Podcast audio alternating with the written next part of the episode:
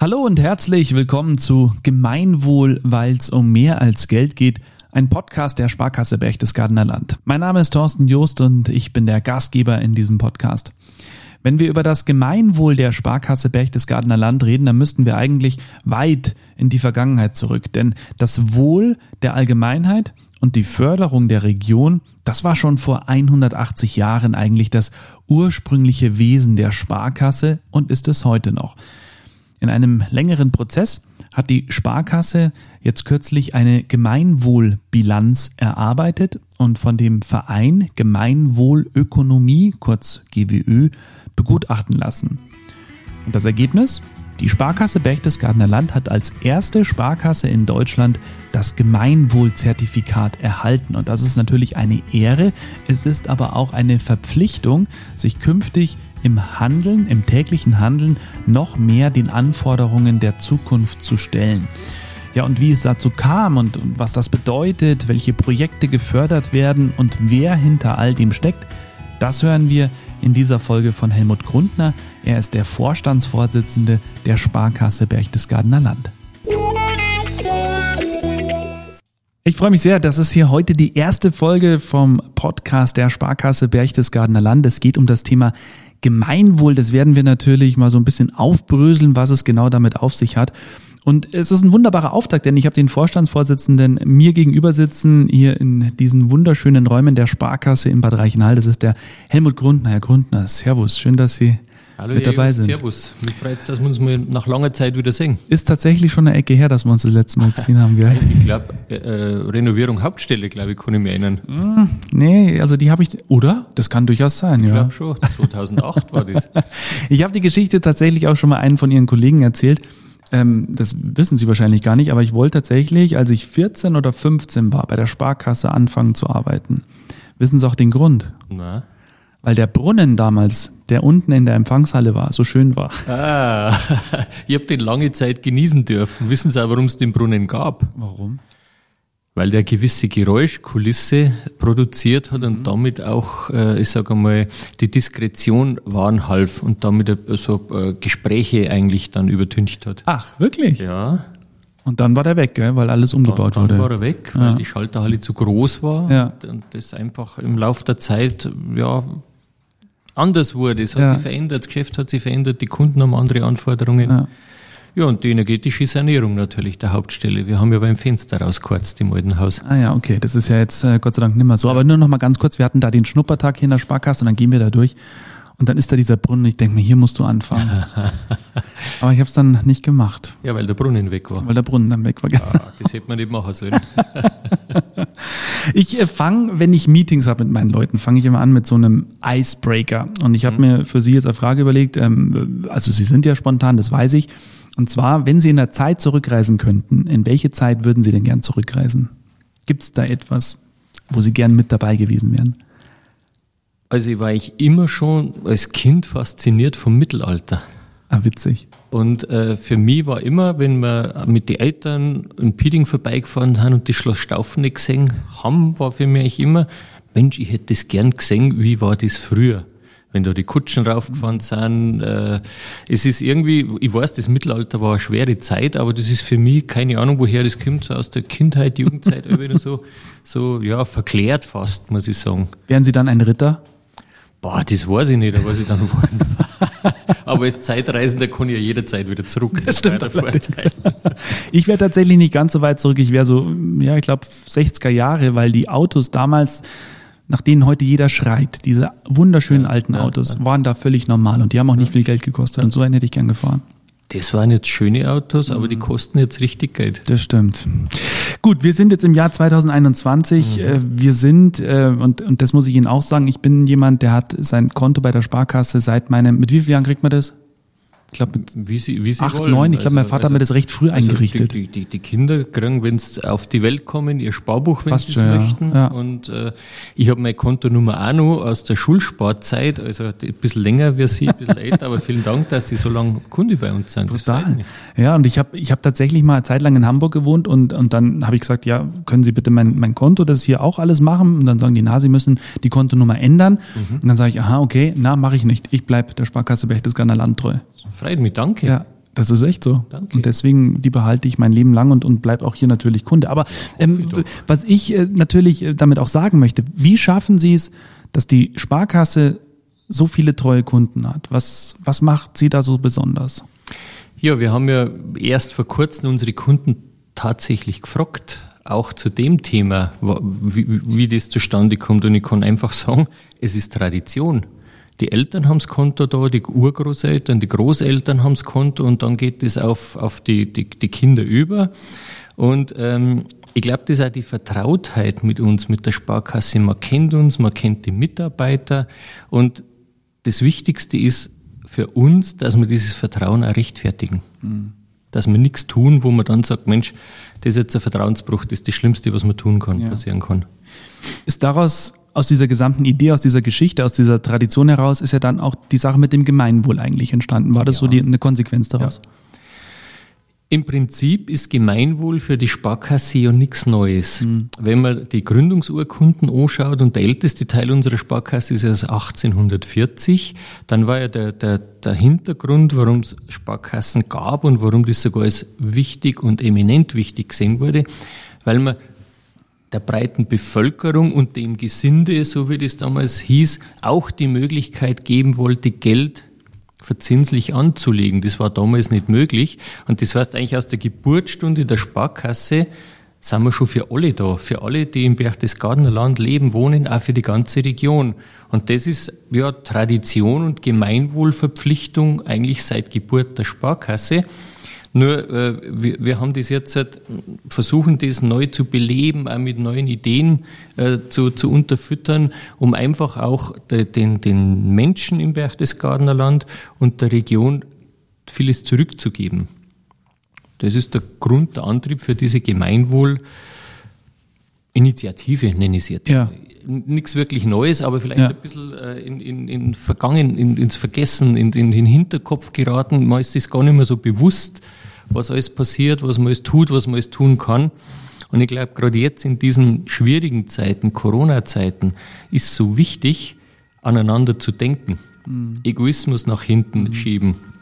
Ich bin gespannt und da müssen wir alles dazu tun, wie es funktionieren wird, dass wir unsere Innenstädte wieder beleben, dass die Fußgängerzonen wieder Frequenz kriegen, dass nicht der Finger auf der Maus dann bei Amazon und äh, Zalando und was der Kuckuck, was da es gibt, immer auf Kaufen drückt, sondern dass man daran denkt, es gibt Unternehmen im Landkreis, die zahlen Steuern hier, die investieren hier, die haben Arbeitsplätze und das braucht man alle, damit es lebenswert ist, dass wir ein soziales Umfeld haben, in dem man leben will und nicht nur Wohnstätte, wo keiner mehr einen kennt, wo man sich nicht mehr schätzt. Und das sehe ich als Aufgabe für uns, für unsere Sparkasse an, damit was beizutragen. Haben wir auch schon eine Idee, kann ich dann noch ein bisschen was dazu sagen, oder haben wir im letzten Jahr eigentlich schon angefangen mit unserer Vorteilswelt?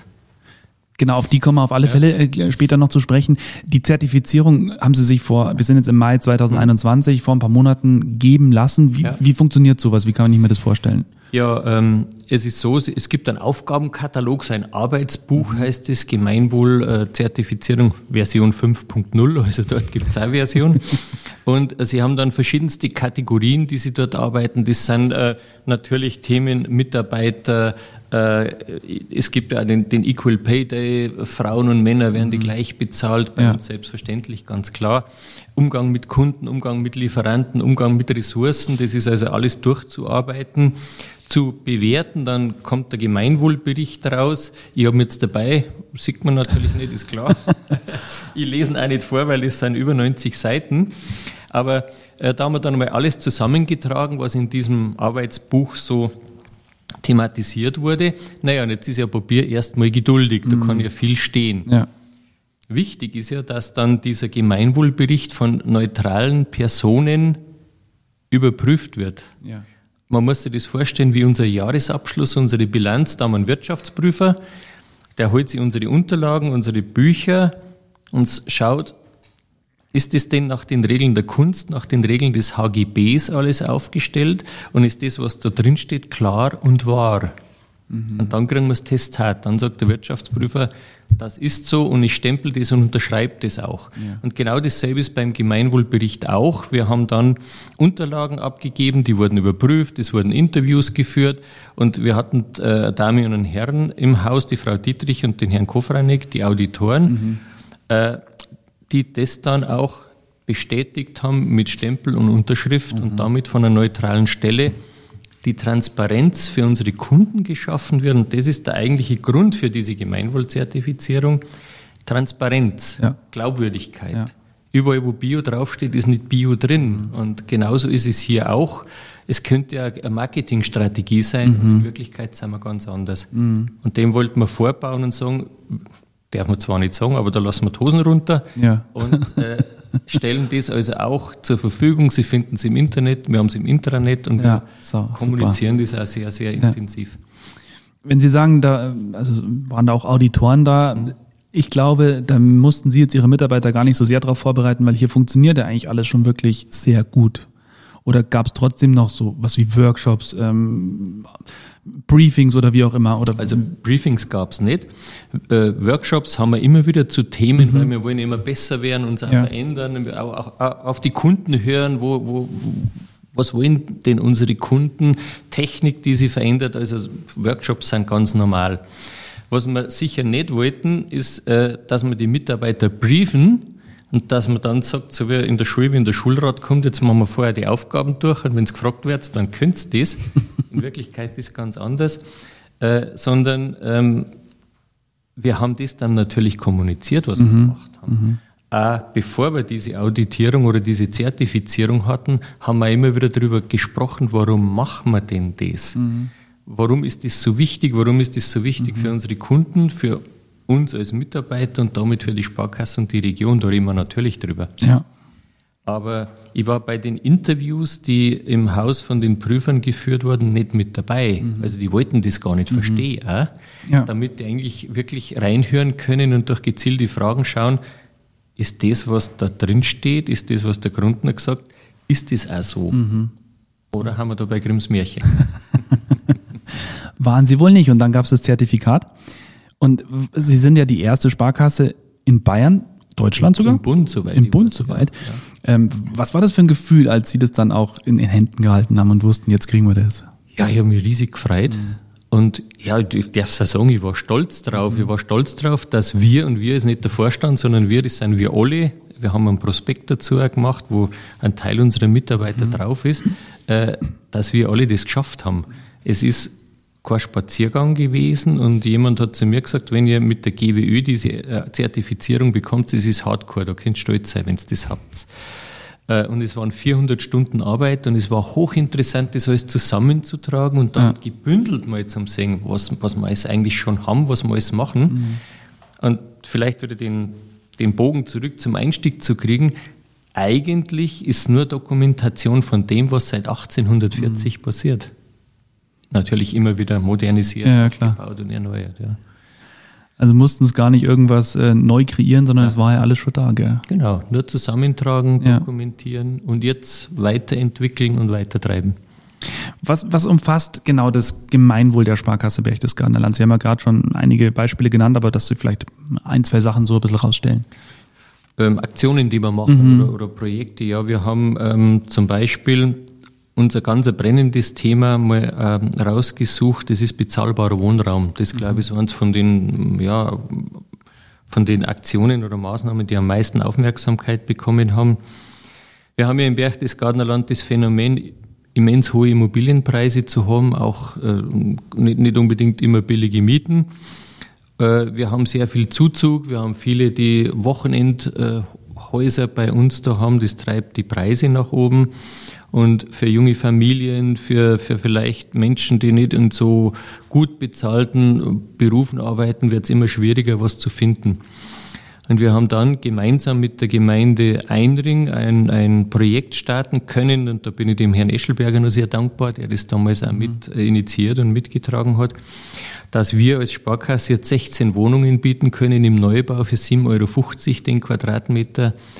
Mietpreis garantiert für 10 Jahre. Mhm und dass wir jetzt dann im August Eigentumswohnungen übergeben können mit unserem Partner an an äh, Bürger, Bevölkerung einringen oder Landkreisbevölkerung für mhm. 3.350 Euro im Quadratmeter, weit über 1.000 Euro billiger als Marktpreis. Wow. Und das sind Themen, die, die uns wichtig sind. Äh, auch das Thema, das ich gerade vorher angesprochen habe, wie geht's denn jetzt dann weiter? Es scheint ja ein Ende des Lockdowns in mhm. Sicht zu kommen. Ja. Wir haben Fußgängerzonen, es ist richtig deprimierend, die, die Stühle vor die Cafés mit Ketten zusammengeschlossen, äh, Geschäfte zu, leere Schaufenster. Wie schaffen wir denn das, dass wir wieder Leben in die Innenstädte kriegen, in, die, in, in Markt, in Berchtesgaden, nach Teisendorf, nach Laufen, überall. Äh, wir schaffen das, dass die, die Leute, die sich jetzt angewohnt haben, die letzten Monate, die Dinge, die ich jetzt brauche, die ich vor Ort nicht gekriegt habe, die ich im Internet bestellt habe, wie schaffe ich das, die Überzeugung wieder zu, zu, zu wecken, es ist gut, wenn ich regional kaufe ja. und nicht nur gut, es ist wichtig. Ja. Und das ist äh, die nächste Aktion, BGL kauft daheim. Mhm haben wir in Vorbereitung schon und in Abstimmung mit den Gewerbevereinen, aber was das genau ist, sage ich noch nicht, das kommt erst. also ich kann nur empfehlen, diesen Podcast hier natürlich auch äh, zu abonnieren und dann äh, erfahrt ihr natürlich auch alles, was hier gesagt wird, was Neues, was es Neues gibt äh, in diesem Jahr 2021. Es ist sehr spannend. Ich möchte auf eine Sache eingehen, weil es mir einfach auch, auch ein persönliches Anliegen ist im Bereich Umwelt, Klima gibt es auch wunderbare Projekte, die wir vorstellen werden. Was ist da Ihr Lieblingsprojekt? Ich behaupte mal die Bienen. Das mag ich sehr. Also Biene ist toll, immer. Ich bin als, als Bub immer mit dem Opa im Bienenhaus mit dabei gewesen. Ich weiß den Geruch und das Honigschleudern und Schwärme einfangen. Haben Sie keine Angst gehabt vor die Bienen? Nein, Opa hat gesagt, die tun da nichts und das habe ich ihm geglaubt. War auch so. Ich meine, man war, darf ja keine so. hektischen Also Bienen machen, sind von Haus aus friedlich. Mhm. Und ähm, man muss halt wissen, was man tut. Ja. Das hat er erklärt, wenn man ja. mit dem Sack oder mit dem Kasten auf den Baum äh, gestiegen ist und einen Schwarm eingefangen hat. Bin nie gestochen worden bei sowas. Wow. Bei sowas natürlich, bei anderen Dingen schon. Also Bienen mag ich sehr gern, aber das spannendste Projekt, das ich finde, das haben wir jetzt gestartet, das ist das Humusaufbauprojekt. Ich bin auch dankbar, dass vier Firmen aus dem Landkreis mit dabei sind. Das ist die Brauerei Winninger, das sind die Milchwerke, das Hotel Relek ist mit dabei, wir, die Sparkasse, sind mit dabei, wem habe ich jetzt vergessen, und die Anna-Hütte. Ähm, es geht darum, wir haben ja einmal Pro Problem in der Landwirtschaft, die Bauern, die ja uns mit, mit ihren Produkten versorgen, die Produkte, die aber eigentlich nicht den Preis erzielen, der notwendig wäre. Das heißt, die sind gezwungen, intensiv zu wirtschaften. Die haben ja auch betriebswirtschaftliche Notwendigkeiten. Mhm. Auf der anderen Seite führt diese intensive Bewirtschaftung natürlich zu, zu Diskussionen. Ich denke an die Nitratwerte. Die Bauern kommen dann zu Unrecht oft auf, auf, an den Pranger. Und Jetzt war, war die Überlegung, wie kann man denn ein, ein Einkommen vielleicht nochmal schaffen für die Landwirte, das zugleich dann auch der, der Natur, der Umwelt zugutekommt, mhm. aber auch der Region. Mhm. Und das Humusaufbauprojekt basiert darauf, dass auf einer anderen Bewirtschaftung folgend sich eigentlich Humus bilden müsste. Wir haben die letzten Jahre ja sehr viel Humus auch verloren. Und der größte CO2-Speicher sind ja Wälder, das sind Wiesen, das sind Felder, das sind Moore. Und wenn wir Humus aufbauen, schaffen wir automatisch auch CO2-Puffer. Und äh, wir haben da fünf Hektar. Äh, also jedes dieser Unternehmen hat einen, einen Bauern, ist der Pate für einen Bauern und da werden jeweils fünf Hektar bewirtschaftet. Und es ist so, dass äh, etwa 60 Tonnen CO2 zusätzlich auf diesen fünf Hektar mhm. gespeichert werden können. Wow. Wow. Und diese CO2-Zertifikate sind natürlich was wert. Ich habe jetzt erst gelesen, dass wir auf 35, 40 Euro die Tonne kommen ja. soll. Und wenn das funktionieren würde, dann hätten die Landwirte die Möglichkeit, Zusatzeinkommen zu generieren. Mhm. Es müsste auch der Boden ertragreicher werden, mhm. weil fruchtbarer wird. Und wir könnten Unternehmen im Landkreis dann auch dazu bringen, sich regional CO2-neutral aufzustellen, also nicht beim Bolsonaro irgendwelche Bäume zu mhm. pflanzen, die er dann niederbrennt, ja. und wären damit als Landkreis autark und CO2-neutral. Wow. Wir sind jetzt aber in der Testphase, ja. wir haben Bodenproben entnommen, ja. wir machen das jetzt über drei Jahre und werden dann in drei Jahren mehr wissen. Und wenn wir das dann ausrollen könnten aufs Berchtesgadener Land, das war, das war super. Wissen Sie, was ich so toll finde, wenn, wenn Sie davon erzählen, und ich habe ja auch ein paar Fotos gesehen, ich habe Broschüren von den Kollegen bekommen, das Leuchten und das Lächeln in ihrem Gesicht, das Leuchten in den Augen und das Lächeln in ihrem Gesicht. Und sie sind da auch voll dabei. Ich habe sie mit der Schaufel gesehen. Haben sie einen Baum gepflanzt? Haben sie, gell? Ja. Ich finde das super. Habe auch einen Baum gepflanzt. Äh, wir haben ja das Problem, auch wenn wir jetzt hoffentlich massiv dagegen angehen. Ja. Das Klima hat sich ja schon verändert. Ja. Wir merken es in die Wälder. Ich habe mit, mit dem Herrn Grassl, mit dem Förster, äh, geredet, weil die Forstämter sind ja auch in der Kritik mhm. äh, hinsichtlich des Einschlags und des Umbaus der Wälder. Ähm, aber die Fichte, die hat Trockenstress, der Käfer, mhm. der da ist, die Eschen, die ja von einer Krankheit befallen ja. ist. Und wenn man die dann sieht, die mächtigen Eschenstämme, die vor 80 Jahren gepflanzt worden sind oder, oder, oder äh, dort zu wachsen begonnen haben. Und wenn man dann so den, den, den braunen Rand sieht in dem Stumpf, wo dieser, dieser äh, Pilz oder was das ja. ist, äh, mit drin ist, äh, dann ist das schon traurig. Und da müssen wir sagen, wir müssen jetzt irgendwo schaffen, dass wir die Wälder so umbauen, dass die mit den neuen klimatischen Verhältnissen zurechtkommen. Und das wollen wir einfach auch so machen, dass wir Verbindung herstellen äh, zwischen der Bevölkerung und darum wollen wir für jedes Jugendkonto, das bei uns geführt wird oder eröffnet wird, einen Baum pflanzen. Und da, derjenige, der das Konto eröffnet hat, weiß dann auch, wo der Baum mhm. steht. Und wenn er dann in 60 Jahren mit den Enkel vorbeigeht, dann kann er sagen, schaut, der dicke Baum, das ist damals äh, ist der gesetzt worden, weil ich mein Konto bei der Sparkasse eröffnet habe. Also schöne Sachen, alles Dinge, die wir uns natürlich im Folge dieser Podcast-Reihe anschauen wollen. Ähm, Herr Grundner, wir sind soweit durch. Das war schon ein, ein sehr guter Einblick schon mal in, in die Gemeinwohlinitiative, ich nenne es mhm. jetzt auch mal so. Zum Schluss noch ähm, ein paar Fragen, einfach um auch dem Herrn Gründner ein bisschen kennenzulernen, noch mehr. Sie haben jetzt schon von Ihrem Opa erzählt, was ich super fand. Ähm, und zwar sind es kurze Fragen, Sie geben einfach kurze Antworten und dann schauen wir mal, dann wissen wir danach ein bisschen mehr. Ähm, sind Sie eher so der Kaffee- oder Tee-Trinker? Beides. Vormittags und nachmittags Kaffee, abends dann eher ein Tee. Camping oder Cluburlaub? Nix von beiden. Darf ich fragen, was dann?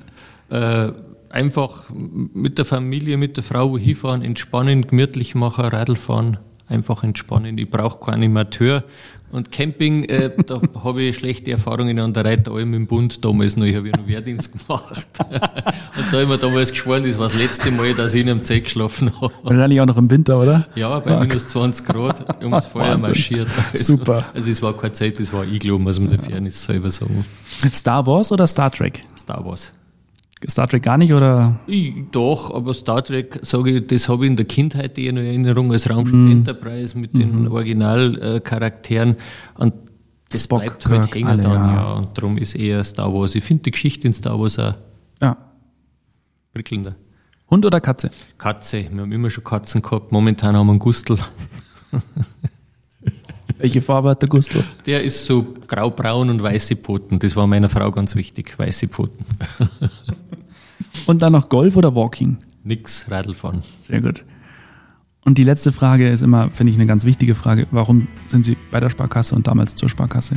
Oh, das ist jetzt eine schwierige Geschichte. Eigentlich war mir das damals völlig wurscht. Ich habe mich beworben bei der Polizei, beim Finanzamt, bei verschiedenen Banken.